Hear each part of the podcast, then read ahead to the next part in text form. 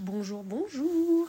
Et bienvenue sur ce podcast 30 sur 365 où on va bah, du coup normalement clôturer euh, notre sujet sur les blessures émotionnelles qui nous empêchent du coup de réussir à, à, être vraiment en connexion avec notre cheval, à être vraiment dans cet instant présent, dans cette connexion profonde parce que quand on a une blessure émotionnelle qui est activée, bah, du coup, on a notre mental qui est activé. Ça nous empêche d'être dans l'instant présent et ça nous fait porter un masque et ça nous empêche d'être aligné et d'être authentique face au cheval comme on a vraiment besoin de l'être pour pouvoir avoir la connexion que nous, on recherche, c'est-à-dire vraiment comme une forme d'unité et de compréhension et de, connexion vraiment forte avec le cheval et de pouvoir lui donner en fait de l'empathie s'il en a besoin, de pouvoir l'éduquer, de pouvoir le faire évoluer.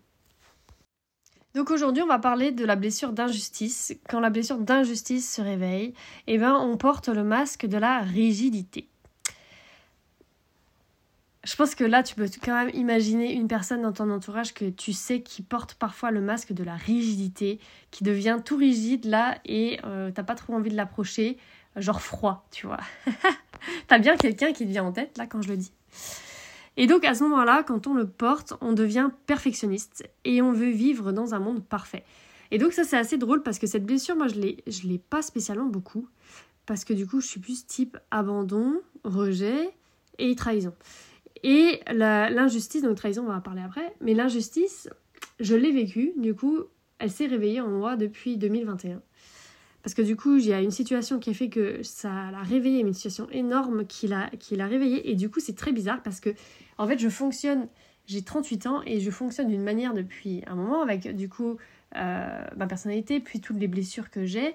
Et euh, d'un coup, celle-là, elle est arrivée, elle s'est mise, bam, d'un coup. Et moi qui étais bordélique, j'ai commencé à être hyper ordonnée. Je voulais que tout soit nickel. Il y a des moments, je nettoie ma maison de, ouf, et là, tout est rangé, ta, ta, ta, ta, et euh, je veux que tout soit parfait.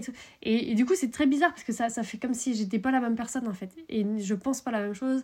Et là, je me dis à chaque fois, hum, c'est bien, ça fait le, c'est bien le ménage de printemps, mais il faut pas que ça dure trop longtemps. Et euh, donc voilà, vaut mieux mettre des habitudes, des routines pour nettoyer ta maison si tu veux qu'elle soit propre.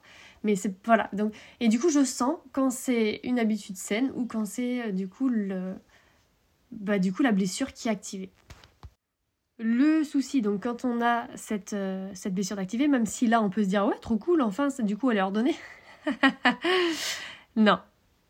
Quand j'avais quand j'avais pas la blessure d'activer que j'étais bordélique et que j'ai activé j'étais ordonnée, et bah dès que du coup elle est plus activée, tu es redésordonnée. Ce qui m'a permis d'être ordonnée petit à petit, c'est l'organisation et d'apprendre à être organisée pour pouvoir être efficace. Donc c'est ça qui m'a permis de devenir ordonnée aujourd'hui. Et encore, je ne le suis pas. Enfin, quelqu'un qui a la blessure d'injustice d'activer et qui vient chez moi va pleurer, tu vois.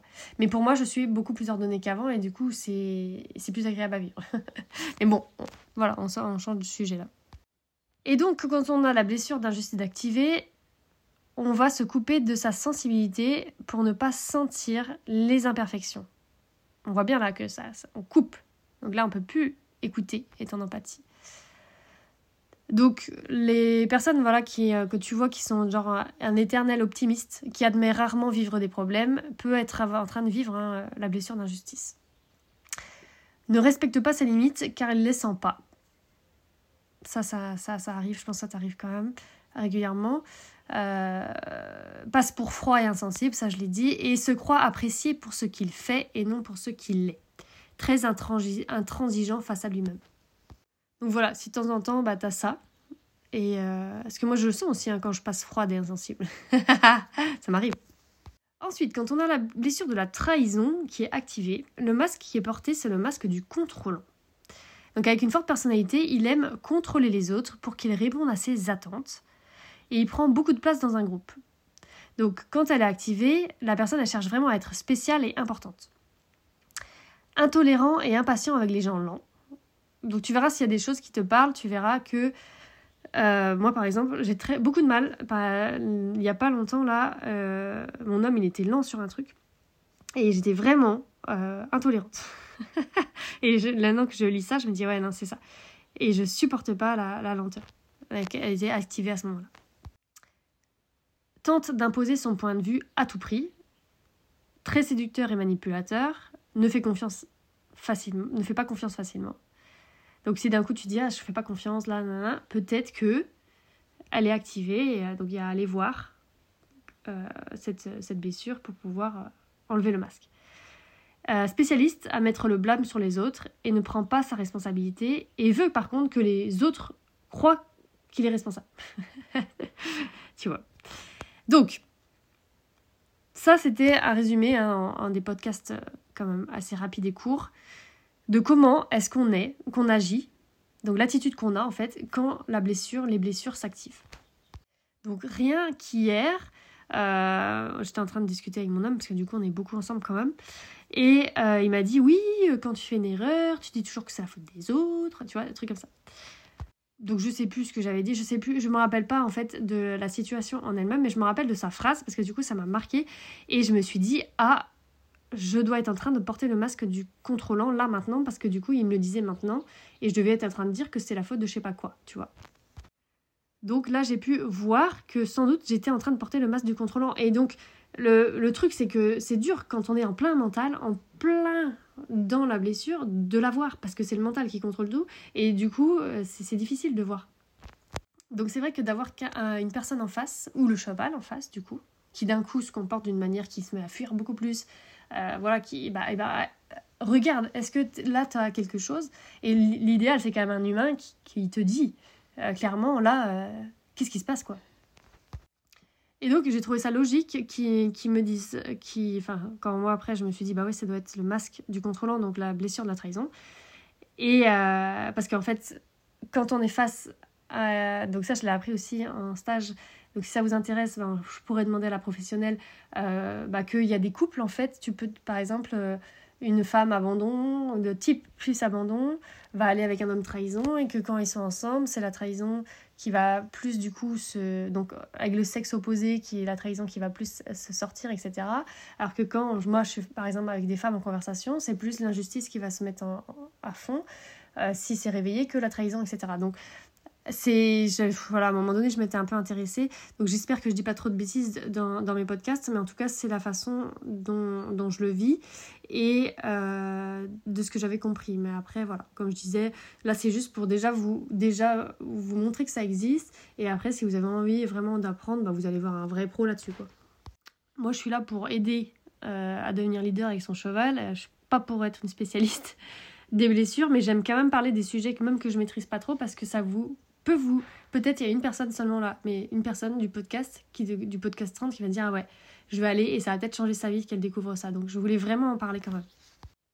Et donc ce qui est logique, ce que je trouvais logique, c'est que le matin j'avais ressenti le rejet euh, suite à une situation. Et, euh, et puis il me semble que la blessure de la trahison, c'est euh, la blessure de force du rejet. C'est-à-dire que quand tu es dans le rejet, bah, tu, tu fuis et tout, mais quand tu as les émotions, tu as la colère, elle va sortir en mode trahison. Euh, rejet et trahison sont étant reliés. Mais je peux pas expliquer vraiment pourquoi, c'est juste mes souvenirs. Et donc apprendre à reconnaître les blessures, déjà les connaître. Donc c'est pour ça que là je t'ai fait trois petits podcasts où tu peux un peu déjà, voilà, se dire ah oui, là il existe ça, tel type de blessure, etc. Après de pouvoir les reconnaître quand on est dedans. Voilà, quand est-ce qu'on est déclenché. Et eh ben c'est super aidant. Parce que ça va nous permettre de pouvoir revenir nous-mêmes et enlever ce putain de masque, quoi. Quand on cherche à être authentique, qu'on a vraiment envie de, l'être, et eh ben c'est quand on est libre de ces masques, en fait, de protection. Et c'est la protection. Les masques sont là pour nous protéger. Après, je dis pas que c'est facile de les enlever. Il y a certaines situations où euh, la blessure est activée et puis on peut l'enlever rapidement. Et il y a des fois, moi j'ai mis des mois pour une à réussir à l'enlever. Je me rappelle très bien. Et euh, c'est là que la, formation, je sais pas si vous l'avez faite, j'avais créé une formation qui s'appelait Connexion et ressenti. Et en fait, elle est née de grâce à comment j'ai réussi à sortir d'une blessure émotionnelle. Donc vous le saviez pas, je vous l'ai pas dit, mais ça venait de là.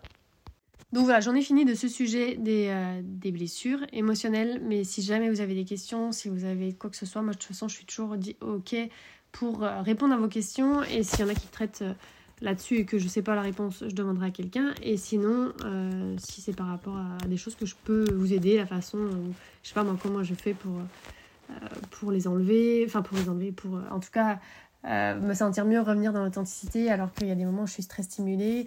Voilà, après c'était un truc assez, assez complexe, il y a plein de choses à connaître, il y a plein de choses à savoir, mais voilà, je, reste ouverte à vos questions par mail, vous oubliez, vous oubliez pas ça.